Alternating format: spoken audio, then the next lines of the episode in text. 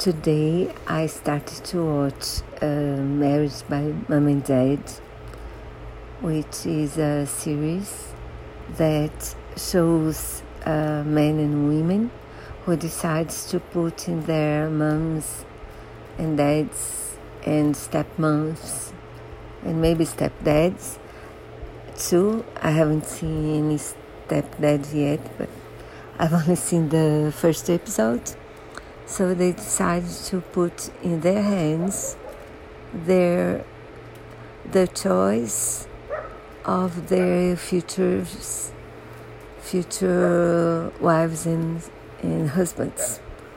So I loved it.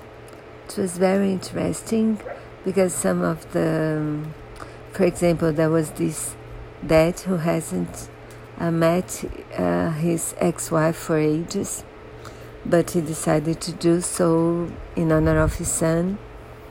And now uh, the three of them, be, because he is married for the second time, and so he, his wife, and his ex-wife are trying to do, choose the best spouse for his son, and so. So I do think you'd have fun watching it. I did.